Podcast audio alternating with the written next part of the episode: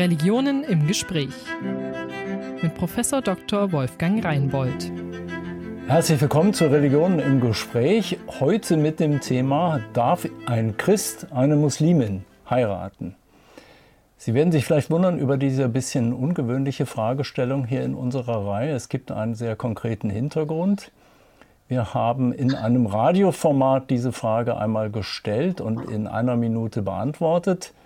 Das ist das Radioformat Religion in 60 Sekunden, was unter anderem bei Radioantenne Niedersachsen läuft. Und das Video, was wir dazu gedreht haben, ist sehr häufig angeschaut worden und es gibt hunderte von Kommentaren unter diesem Video. Und insbesondere viele Muslime und Musliminnen haben diese Frage kommentiert und man sieht in den Kommentaren, wie gestritten wird um viele einzelne Punkte. Also die Frage scheint auf den ersten Blick klar zu sein, auf den zweiten Blick ist sie gar nicht klar. Und das haben wir zum Anlass genommen, einmal genauer nachzuschauen und mit einem ausgewiesenen Experten darüber zu sprechen, der seit mehr als 20 Jahren Imam ist in einer Gemeinde, nämlich in Penzberg in Bayern. Und dort ist er jetzt und ich begrüße ganz herzlich Benjamin Idris. Ich grüße Sie. Ich freue mich, dass das klappt. Ich sage ein paar Worte zu Ihnen. Sie sind gebürtig in äh, Skopje, heute äh, Nordmazedonien, damals noch Jugoslawien. Ähm, haben ähm, früh schon den gesamten Koran auswendig gelernt äh, und ähm, sind zur Schule gegangen, unter anderem in ähm, Damaskus, wenn ich es mir richtig gemerkt habe, genau in Damaskus, und haben dann an manchen Orten, bevor es die islamische Theologie in Deutschland gab, die gibt es ja erst seit, seit etwa 10, 12 Jahren jetzt, äh, islamische Theologie studiert, unter anderem in Frankreich, äh, im Libanon, haben noch promoviert beim ehemaligen Großmufti von Bosnien vor einigen Jahren und sind seit Mitte der 90er Jahre Imam in Penzberg in Oberbayern. Und als solcher jemand, ein Mann der islamischen Theologie und auch ein Mann der Praxis, der beide Seiten der Medaille gut kennt und so auch viel zu tun hat mit dieser scheinbar einfachen Frage, ähm, die häufig gestellt wird, die ich auch häufig beantwortet äh, gefunden habe in Büchern und auch in Moscheen, äh, mit der es aber, wie wir gesehen haben, seine, seine Tücke hat. Und deshalb nutze ich die Chance, ähm, im Grunde jetzt einmal die Fragen zu stellen, die in, unserem, in unserer Diskussion unter diesem Video ähm, vor allen Dingen gestellt worden sind. Und ich fange mal, fange mal mit der Ausgangsfrage an. Die Ausgangsfrage war, als Christ eine Muslimin heiraten, ist das islamisch möglich? Die normale Antwort, wie ich sie kenne, lautet Nein, das ist nicht erlaubt. Frage an den Imam, trifft das zu? Also ob ein äh, Christ mit einer Muslimin äh, zusammenleben darf, äh, beziehungsweise in, die, in, in eine Ehe gehen äh, darf, äh, ist natürlich ähm, eine Frage, die vor ähm, tausend Jahren sozusagen geklärt ist. So denken die heutige Gelehrte und Muslime und Imame weiterhin. Das ist schon eine Antwort im Koran oder in der Theologie äh, entstanden ist. Und diese Antwort ist nein. Also eine muslimische Frau darf mit einem Christ äh, oder mit einem Nicht-Muslim, allgemein sage ich, äh, nicht zusammenleben. Das ist die Antwort. Nun, wir leben in einer globalen Welt, in Deutschland, wo unterschiedliche Religionen und Kulturen äh, in, in Frieden zusammenleben, äh, wo die Jugendlichen sich einfach äh, austauschen und an der Uni zusammenkommen und kennenlernen. Und da entstehen natürlich äh, die Beziehungen, äh, die Liebe und äh, Zuneigung. Und dann kam die Idee, mal auch die Ehe zu gründen. Und äh, von solchen neuen Ereignissen in Deutschland äh, kommen auch äh, neue Fragen an uns als Imame und fühlen wir als Theologen manchmal herausgefordert, wie wir als Imame, als Theologen in der heutigen Zeit in Europa, wo kein Krieg herrscht, ich meine jetzt ähm, die Verse, die entstanden sind in, äh, in, der Zeit in Mekka oder auch später in Medina. Die Bedingungen sind heute anderes. Äh, und wie lautet jetzt äh, die Antwort? Also nicht äh, die Nicht-Muslime stellen diese Frage, sondern auch manche muslimische Frauen, auch gläubige muslimische Frauen stellen diese Frage. Und einfach zu sagen, dass der Islam nicht erlaubt, äh, ist einfach. Ich sage das auch, aber da kommen manchmal Fragen, äh, wo äh, denke ich, dass wir als Imame nicht nur mit Schwarz-Weiß antworten können, sondern wir das auch tief begründen müssen, damit wir unsere muslimischen Frauen, diejenigen, die mit solchen Fragen zu uns kommen, mit unseren Antworten befriedigen. Ja, das sieht man, das sieht man deutlich in den, in den Kommentaren. Viele, auch gläubige muslimische Frauen, kennen diese Antwort, äh, sind aber damit gar nicht einverstanden und schreiben dann etwa, ähm, das muss doch möglich sein, das zu begründen. Und es gibt Imame, die sowas auch machen. Ist Ihnen das bekannt? Also kann man in Deutschland einen Imam finden, der eine solche Ehe in der Moschee schließt? Mir persönlich ist nicht bekannt, auch wenn ich gehört habe, dass manche Imame machen, aber äh, ich habe das recherchiert. Ich habe äh, keinen Imam gefunden, zumindest äh, nicht in der Öffentlichkeit. Vielleicht macht jemand, weil die Eheschließung, die religiöse Eheschließung wird nicht unbedingt in einer Moschee, nicht unbedingt öffentlich gemacht. Ähm, das ist ein, eine, eine Art von Segen, das kann man auch zu Hause privat machen. Vielleicht machen, machen manche Imame doch äh, in, äh, ja, in versteckten Räumlichkeiten. Das ist alles möglich, aber mir ist nicht bekannt, dass ein Imam, welcher in der Öffentlichkeit bekannt ist, in einer Gemeinde bekannt ist, dass er äh, das offen macht. Mir ist äh, nicht ein Imam, zumindest von äh, Dachverbänden, von Moscheegemeinden, welche mhm. mhm. zu bestimmten Dachverbänden gehören, dass, dass sie das machen, weil eben es gibt auch eine religiöse äh, Gutachten, sogenannte Fatwa. Es gibt eine religiöse äh, äh Richtschnur von Dachverbänden, von religiösen Gemeinschaften in ursprünglichen Ländern.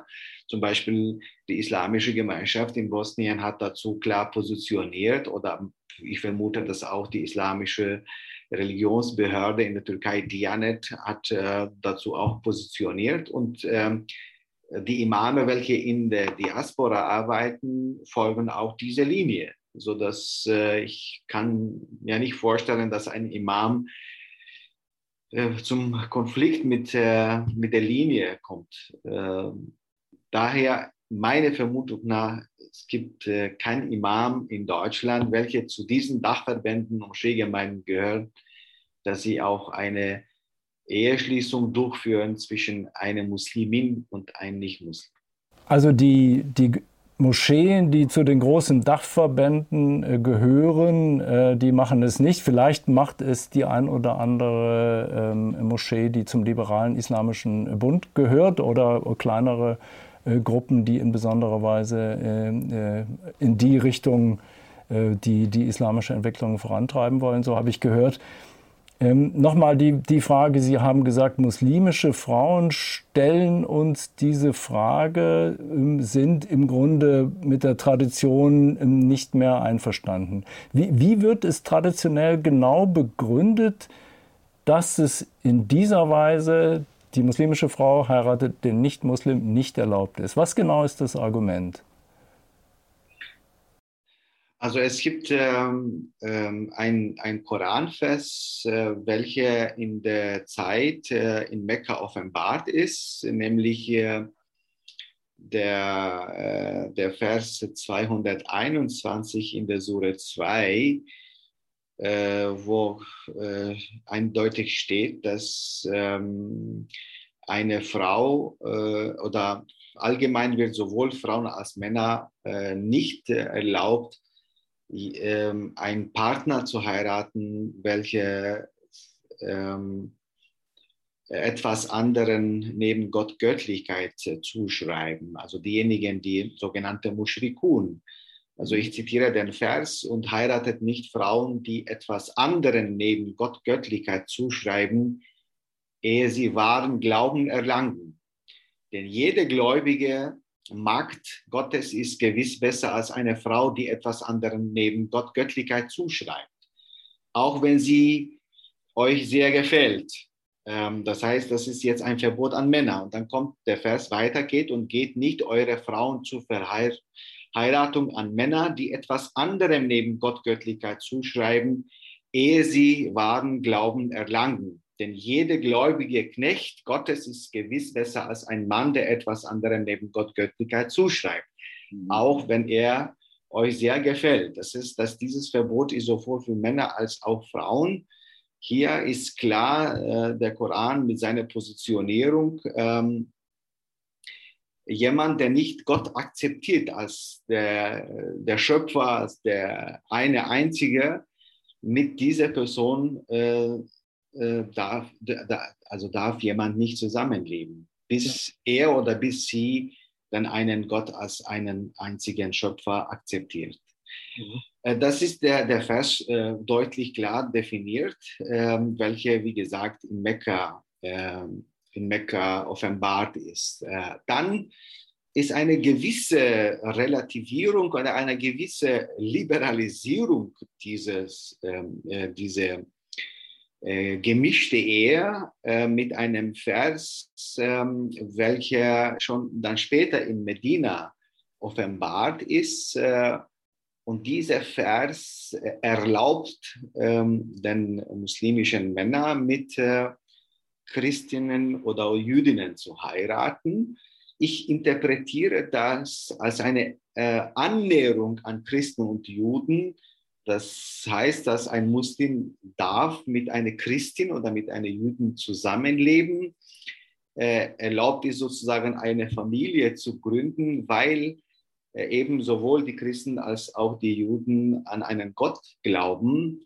Also eine Ehe mit monotheistischen ähm, Männern oder Frauen ist äh, erlaubt, hingegen mit äh, denjenigen, der neben Gott Göttlichkeit zuschreiben, ist definitiv nicht erlaubt.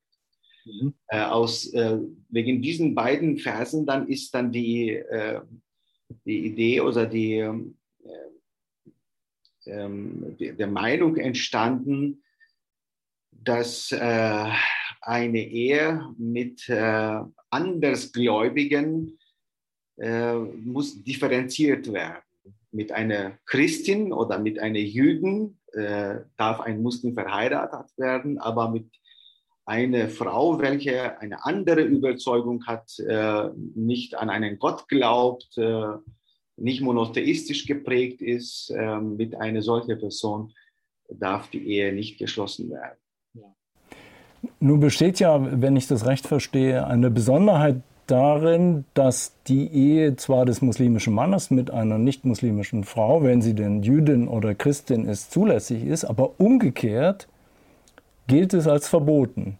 Also, also äh, die, die Begründung ist, dass äh, zumindest die klassischen Gelehrten begründen das so, dass der Mann, der Muslim, ähm, ist derjenige, der auch an äh, die Torah und an das Evangelium, also an früheren Offenbarungen glaubt. Der Muslim ist derjenige, an allen äh, früheren Propheten glaubt, dass ein Muslim keinen Unterschied zwischen Jesu, Mose und Mohammed macht.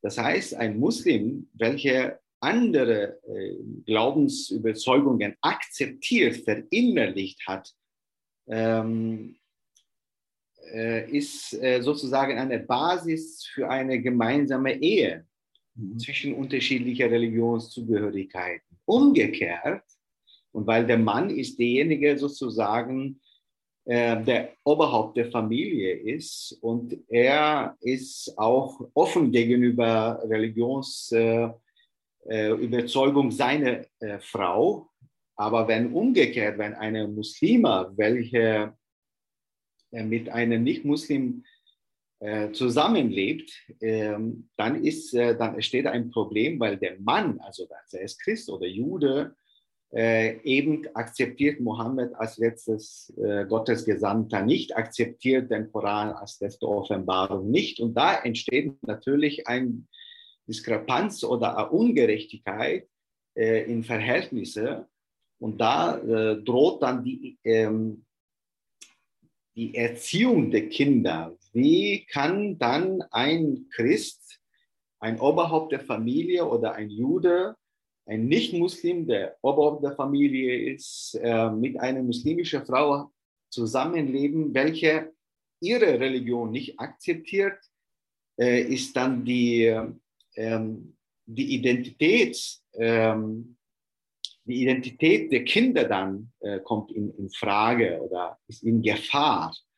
Um das zu verhindern, ähm, ist dann äh, dieses sozusagen Gesetz ähm, und die Gelehrten sind sowohl in der Geschichte als auch in der Gegenwart. Es gibt natürlich halt Ausnahmen, aber die, die Gelehrten sowohl in der Geschichte, äh, früheren Gelehrten als auch in der Gegenwart sind einig, dass das nicht möglich ist, weil äh, dann äh, ist die Identität der Kinder ähm, in Gefahr.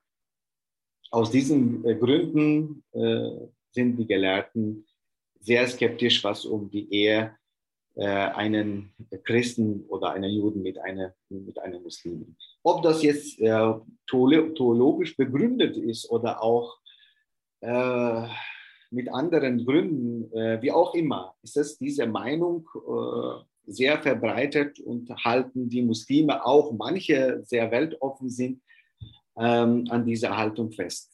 Ja, und ich verstehe recht, es basiert auf der Ordnung der Ehe, wo der Mann ganz klar das Oberhaupt ist und sozusagen die Regeln vorgibt. Und man sagt, wenn er ein Muslim ist, akzeptiert er natürlich Christen und Juden, also die Christin und auch die Jüdin, und er lässt sie sein.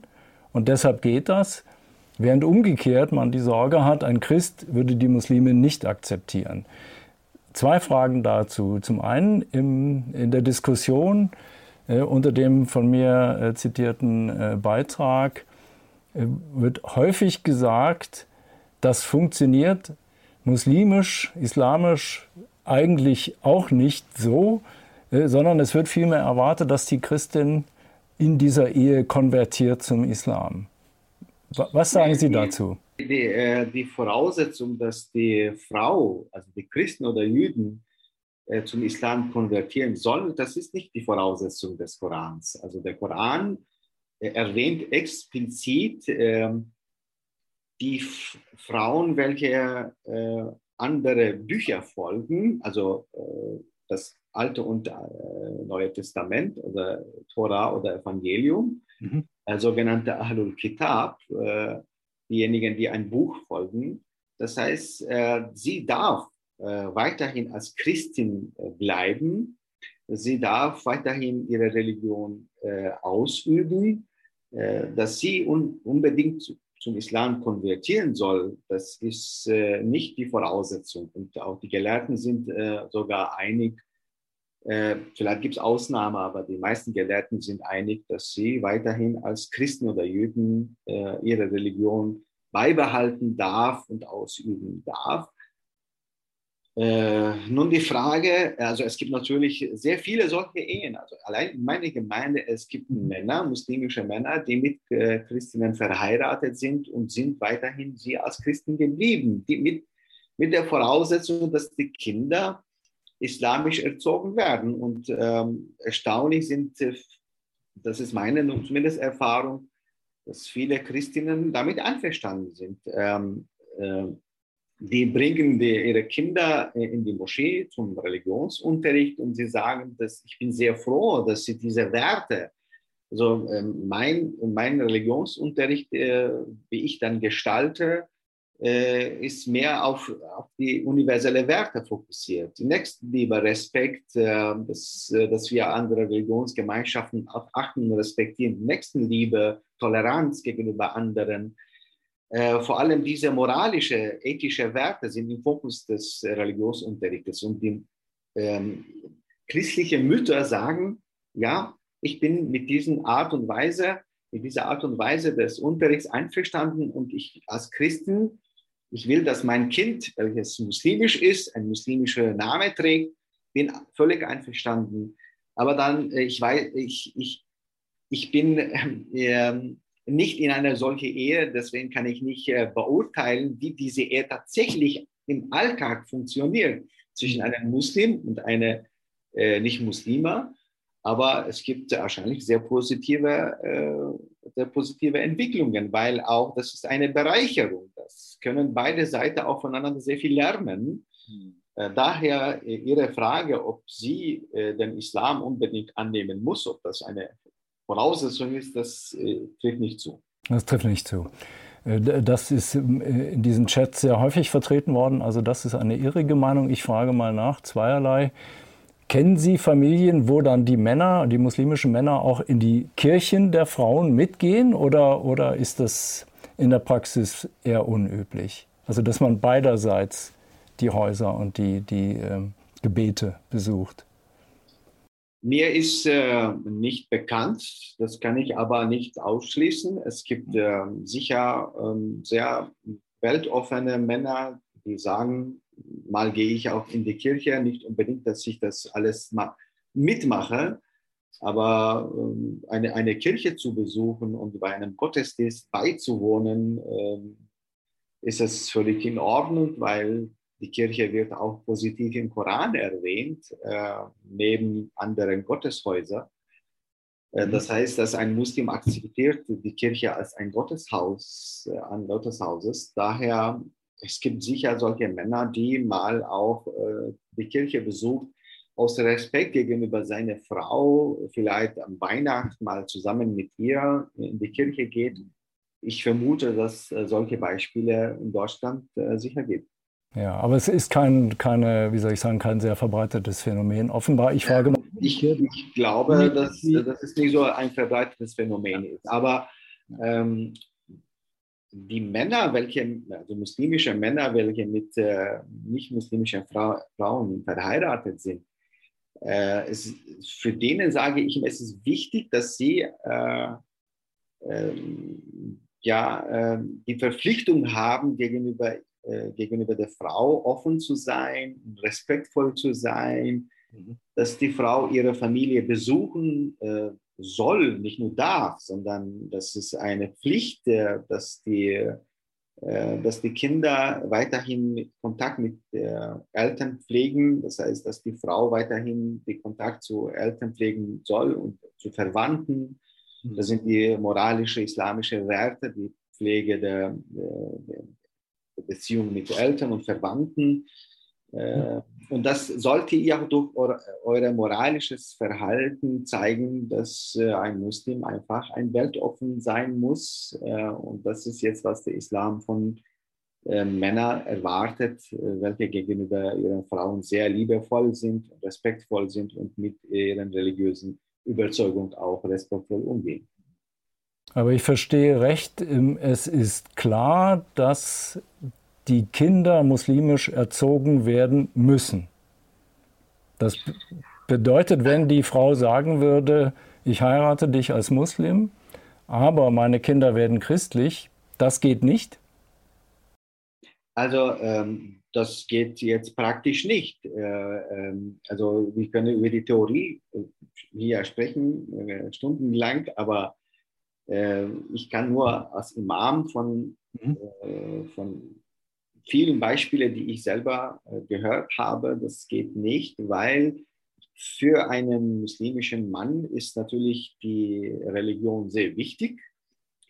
Sie als Frau darf weiterhin ihre Religion beibehalten, aber die Kinder, ähm, weil der Vater eine gewisse Verantwortung gegenüber Kindern hat, mhm dass die Kinder äh, islamisch erzogen äh, sollten, das ist A und O äh, für, für Väter, weil ähm, eben der Islam als ähm, letzte Botschaft Gottes ähm, lehnt andere Religionen nicht ab, äh, sondern schließt andere Religionen ein, äh, akzeptiert andere Offenbarungen, äh, andere Gotteshäuser, andere Propheten. Äh, und das Kind soll auch so universell ähm, ein religiöses Verständnis haben. Äh, und wenn das Kind Gott ablehnt und äh, nicht an Propheten glaubt, dann äh, ist die religiöse Zugehörigkeit, religiöse Identität in Gefahr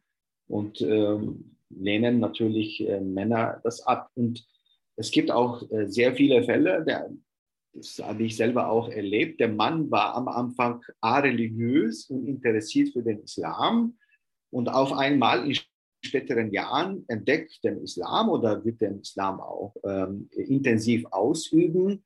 Und die Frau, welche sich auch in einem ähm, Umfeld äh, befindet, für sie ist auch weder das Christentum noch Islam interessant oder stellt nicht im Fokus. Aber der Mann will auf, ein, auf einmal Muslim werden oder gläubig und, und fromm werden. Und da kommt dann der Konflikt zwischen Ehepartner und leiden von solchen Ehen auch äh, Kinder. Ähm, ich bin der Meinung, dass äh, die Religion nicht nur eine Religion ist, sondern auch ähm, kulturstiftende Element ist. Ähm, Religion ist zugleich auch eine Identität. Und ähm, wenn die Religion nicht äh, in der Lage ist, äh, zwischen Ehepartnern äh, die Probleme zu lösen, sondern verursacht noch Probleme, dann äh, ist, äh, ich stelle grundsätzlich die Frage, ob äh, eine muslimische, ein muslimischer Mann auch mit einer Christin verheiraten darf, weil ähm, von solchen Ehen, es gibt natürlich positive, sehr gute Beispiele, aber es gibt auch negative Beispiele, wo dann die Religion immer wieder eine Last wird. Äh, es, es, es beginnen dann auch Konflikte in der, in, in, der Familie oder zwischen Ehepartner und ist auf einmal Gott anstatt äh, als Element, der uns eint, wird ein, äh, ein Element des Streites in der Familie oder zwischen Ehepartner. Äh, daher sollten auch wenn grundsätzlich im Islam erlaubt ist, äh, dann sage ich immer, die äh, Männer müssen, müssen sehr gut nachdenken oder auch muslimische Frau, welche mit einem Nicht-Muslim zusammenleben will. Es gibt auch solche Fälle in Deutschland. Ich rate nur, dass sie sehr gut vorher nachdenken sollten, eine vernünftige Entscheidung zu treffen und dann auch konsequent daran bleiben. Äh, und nicht von einer Ehe einfach äh, eine Katastrophe zu machen. Die Ehe ist äh, ein, ein Ort, wo die Menschen, wo die Ehepartner die Ruhe finden. Also der Koran sagt, äh, Sure 21 in der Sure 30, äh, sorgt, äh, Gott beschreibt die Ehe als ein Ort der Ruhe, in, in einem Ort, in der Liebe und Barmherzigkeit herrscht. Das ist der, der Sinn des, der Ehe. Und wenn in einer Ehe anstatt Liebe, Barmherzigkeit, Zärtlichkeit und Ruhe herrscht, immer Konflikt oder Streitpunkte zwischen Ehepartnern, äh, dann äh, äh, verliert, verliert die Ehe seinen Sinn.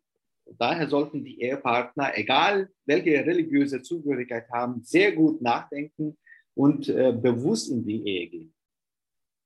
Also es gibt eine Menge Probleme, die das mit sich bringen kann, wenn man religionsverschieden heiratet. Und Sie raten dazu, das sehr genau zu überlegen. Ähm, also eine christliche Frau etwa, die einen Muslim heiraten will, aber ihre Kinder christlich erziehen will, das, das ginge nicht, habe ich gehört. Das, das gibt Schwierigkeiten. Ich frage jetzt nochmal in die andere Richtung. Ähm, wenn jetzt Musliminnen sagen, ich verstehe das alles und das hat ja früher auch gut funktioniert, sicherlich, wo die Männer wichtiger waren und es gibt bis heute Kulturen, wo das so ist, aber nicht in Deutschland. Äh, hier haben wir das Grundgesetz, da stehen äh, schöne Dinge drin über Männer und Frauen. Und es leuchtet mir überhaupt nicht ein, wieso ich, die ich mich ja sowieso viel mehr um die religiöse Erziehung der Kinder kümmere als mein Mann, ja, man kennt dieses Bild, die Frauen äh, kümmern sich um die Religion, das ist in sehr vielen Religionen und Kulturen so, auch in Deutschland. Ähm, also wieso soll ich jetzt keinen Christen heiraten? Vielleicht sogar, wenn der christliche Mann sagt, also Religion ist Sache meiner Frau und die ist Muslimin und die erzieht die Kinder.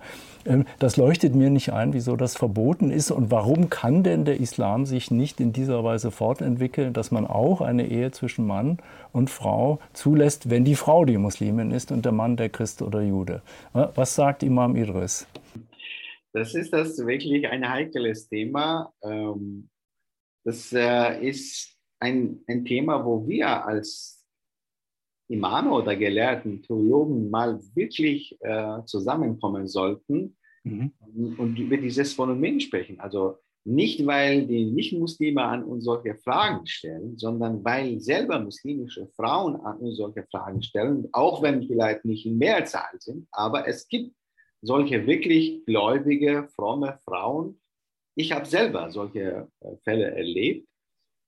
Ähm, ähm, ich, nehm, ich nehme nur ein Beispiel. Eine muslimische Frau war mit einem Muslim verheiratet und ihr Leben war Hölle mit einem muslimischen Mann, welcher auch ihr Leben terrorisiert hat. Und dann, äh, sie ist geschieden und äh, dann hat auch einen Christ oder einen Nicht-Muslim kennengelernt, der sehr liebevoll war, sehr tolerant, sehr weltoffen war, bereit, ihre Religion äh, zu akzeptieren. Und äh, ich habe auch mehrere Stunden mit dieses Paar äh, äh, gesprochen.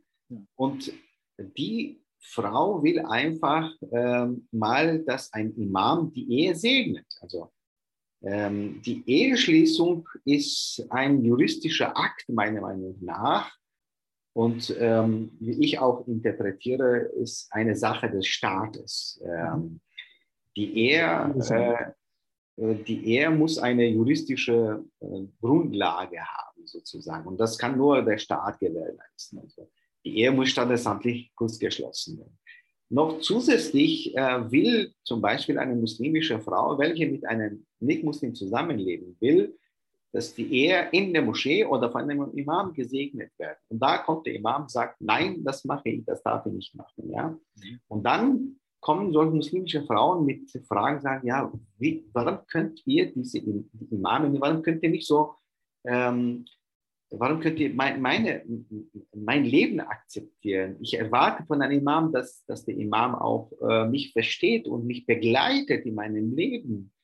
Und wenn der Imam in meinem wichtigen Punkt in meinem Leben äh, mich nicht akzeptiert oder nicht mich begleiten will in wichtigen Tagen in meinem Leben, dann wozu brauche ich einen Imam?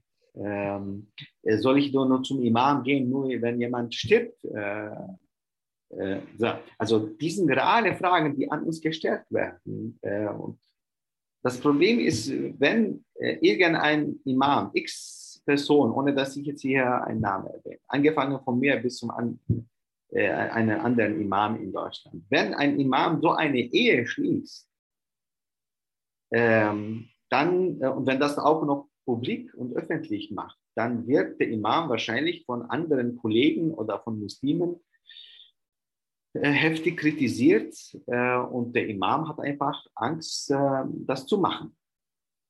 Ähm, und daher aber ist es natürlich äh, eine, eine, eine herausfordernde Frage für uns, nicht nur an einzelnen Imamen, sondern auch an allen Moscheegemeinden, an allen Dachverbänden, dass wir über dieses äh, Phänomen mal unter uns unterhalten. Aber es ist eine, eine interessante Frage entstanden vor wenigen Jahren, es gibt ein, äh, ein, ein, sogenannter Europäischer Rat für Fatwa und äh, äh, Forschungen mit Sitz in Irland, ähm, obwohl ähm, wird als konservativ diese, diese äh, islamische Einrichtung in Europa betrachtet. Äh, sogar diese Einrichtung hat vor zehn oder mehr als zehn Jahren dieses Thema äh, diskutiert und das ist interessant, ähm, ein Ergebnis von dieser Diskussion entstanden, weil kam eine Frage äh, aus ähm, europäischen Ländern, dass eine muslimische Frau, welche früher Christin war, sie war verheiratet, sie war glücklich, sie hat äh, Kinder und dann später hat sie einfach den Islam entdeckt und will den Islam annehmen. Und die Frage ist, darf sie weiterhin in der Ehe bleiben oder ähm, ist das nicht äh, erlaubt? Äh, die klassischen islamischen Gelehrten sagen, sobald die, sie den Islam annimmt und der Mann nicht, äh, die Scheidung ist notwendig. Ja? Und da äh, hat dieser diese Rat der, der, Gelehrten in Europa darüber ausführlich diskutiert. Und da haben ein, eine Meinung in, sogar in klassischen Gelehrten gefunden, nämlich Ibn Qayyim al-Jawzi, ein von großartigen äh, klassischen Gelehrten, der gesagt hat, sie, sie soll weiterhin in der Ehe bleiben. Und darauf ist dann, dann auch die Entscheidung dieses Rates, dass die Frau doch bei, äh, in der Ehe bleiben soll. Äh, durch ihr Verhalten kann sie vielleicht auch ihren Mann und ihre Kinder überzeugen, den Islam anzunehmen. Mit dieser Begründung, also, also zumindest ist diese Diskussion jetzt aufgetaucht in, in, in Europa und äh, muss vertieft werden, muss gut äh, theologisch begründet werden. Und ich sage grundsätzlich, äh, wir dürfen nicht einfach Fragen äh, tabuisieren, sondern äh, enttabuisieren und mal gemeinsam kollektiv darüber uns unterhalten. Nicht, dass nur eine, eine Person, nur ein Imam das erlaubt oder nicht erlaubt, sondern das muss jetzt einfach ähm, eine Diskussion ähm, zwischen Gelehrten in, oder Imame in Deutschland mal ähm, geöffnet werden. Also das, das mit welchen Ergebnissen ist das anderes? Das, das, klingt jetzt ein bisschen so, als würden im Grunde Dutzende, wenn nicht Hunderte Imame in ihren Kämmerlein sitzen und sich denken, eigentlich müsste ich das irgendwann mal machen, aber sie alle haben Angst, wenn ich das mache, dann bekomme ich einen solchen Ärger auf Facebook nee, also und so weiter. Dass jemand, äh, nicht, dass jemand äh, Angst hat, sondern das ist eine allgemeine Frage und sind nicht eine Frage nur eines Imames oder, oder nur einer Gemeinde, sondern das, äh, Deutschland ist ein großes Land und leben äh, über fünf, sechs Millionen Muslime hier und äh, flächendeckend müssen wir darüber diskutieren und äh, mit einer vernünftigen dann Antwort in die Öffentlichkeit bringen. Hm. Wie die auch Kirchen das tun, äh, sitzen die Bischöfe und Kardinäle zusammen und äh, sprechen über ein ähm, neues Thema. Äh, das ist jetzt auch, was die Imame und Theologen in Deutschland machen müssen. Ja, in der Tat, die Kirchen haben sich ja an vielen Punkten da bewegt. Wenn ich 15 Jahre zurückdenke, etwa die Frage, wie man mit homosexuellen Paaren umgeht, äh, da war äh, damals, das war unmöglich. Äh, und heute gibt es immer mehr Landeskirchen, äh, die das äh, mehr und mehr auch selbstverständlich machen. Also eine große Bewegung innerhalb der letzten 15, 20 Jahre. Äh, und Sie sagen selbst bei diesem ganz konservativen Fatwa-Rat, wenn zwei Christen verheiratet sind und die Frau konvertiert zum Islam, dann sagt man, gut, dann soll die Ehe bleiben und nicht zwangsläufig geschieden werden. Also auch eine Bewegung in diese Richtung einer, wie soll man sagen, Verflüssigung der, der starren Regeln äh, von einst. Diese, diese Entscheidung oder diese Fatwa ist natürlich auch äh, Homepage von Fatwa-Rat äh, Europa Mhm. Das ist nicht geheim, das ist äh, veröffentlicht. Äh, und da, aber sollten wir als Theologen in Deutschland äh, mit unseren Fragen hier in Deutschland mal auseinandersetzen, wir sind nicht nur äh, die Ehe mit einem, äh, mit einem äh, Muslim oder mit einer Nicht-Muslimin, wie auch immer, oder mhm. mit einer Nicht-Muslimin, sondern äh, allgemein über unterschiedliche theologische Fragen äh, müssen wir als Imame hier die Fragen, die Sorgen äh, von muslimischer Bevölkerung in Deutschland mhm. Beachten und darüber dann diskutieren.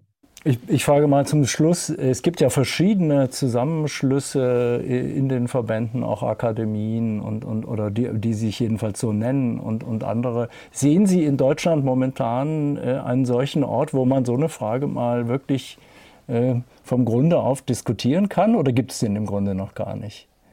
Also wir haben in Deutschland äh, eine Akademie äh, in Frankfurt. Äh, mhm Akademie für Islam in Wissenschaft und Gesellschaft heißt, äh, wird von Bundesregierung befördert und äh, leistet eine hervorragende wissenschaftliche Arbeit. Und äh, ich interpretiere äh, AIWG, also Akademie für Islam in Wissenschaft und Gesellschaft, als ein Dachverband allen theologischen Einrichtungen in Deutschland. Wir haben mittlerweile an äh, sieben, acht Standorte in Deutschland, wo ähm, muslimische Studenten und Studenten über islamische Theologie ihr Studium machen und abschließen können. Äh, das ist eine neue Entwicklung in Deutschland. AIWG kann das initiieren zum Beispiel oder irgendeine Einrichtung, aber mhm. welche unterschiedliche Strömungen, unterschiedliche Imame und Theologen zusammenbringen kann, das müssen nicht alle, aber ein Thema muss geöffnet werden.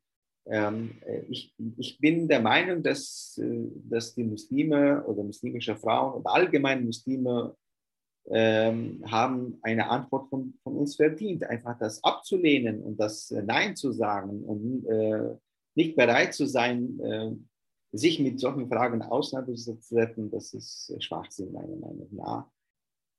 Äh, ich, ich fördere nur das, äh, auch dass wir uns unterhalten sollten oder dass wir zusammenkommen sollten. Mit welchem Ergebnis ist was anderes. Aber nicht, dass äh, die Frage nur einen bestimmten Imam und dann nur eine bestimmte Person äh, geschoben wird und dann äh, bleibe ich meine Person oder auch manche Imame, welche in der Öffentlichkeit bekannt sind, äh, dann äh, wirklich in einer schwierigen Situation. Und daher ist meine Position, dass wir solche Themen mal auf dem Tisch haben sollten und bereit sein sollten für eine kontroverse Diskussion. Vielen Dank, Herr Edris. Das klingt jetzt nach einem klaren Plädoyer, diese Frage mal wirklich sozusagen auf der großen Bühne akademisch zu diskutieren. Und interessant ist beim letzten Gespräch, habe ich gesprochen mit einem Kollegen über die Hadithe und auch dort kam die AIWG vor, weil sie ein sehr interessantes Projekt macht. Jetzt am Ende sind wir wieder bei der AIWG gelandet ähm, in Frankfurt, die viele solche Projekte an der Schnittstelle von Universität und, und Gesellschaft voranbringt. Und äh, in dem Fall hier auch, auch der, der, der Praxis in den Moscheen. Also es klingt fast geradezu nach einem, nach einem nächsten Projekt für die AIWG. Und Ihnen jedenfalls für heute vielen Dank für die, für die äh, präzisen Antworten auf die Fragen, die sich ergeben haben am Rande unseres Radioformates Religion in 60 Sekunden, ausgehend von der Frage, ob ich als Christ eine Muslimin heiraten darf oder nicht. Herzlichen Dank, Herr Idris. Ich bedanke mich sehr herzlich auch für Ihr Interesse. Ja, so viel zu den Fragen der Ehen zwischen Muslimen und Nichtmuslimen, zwischen Christen und Muslim und was islamisch erlaubt und verboten ist und wo die Entwicklung vielleicht hingeht. Wenn Sie sich gefragt haben, der Imam hat doch eben eine Fatwa erwähnt, was genau war nochmal eine Fatwa, klicken Sie hier. Wir haben vor einigen Jahren darüber gesprochen. Ansonsten schön, dass Sie wieder dabei waren und bis zum nächsten Mal. Religionen im Gespräch. Eine Produktion des Evangelischen Kirchenfunks Niedersachsen-Bremen.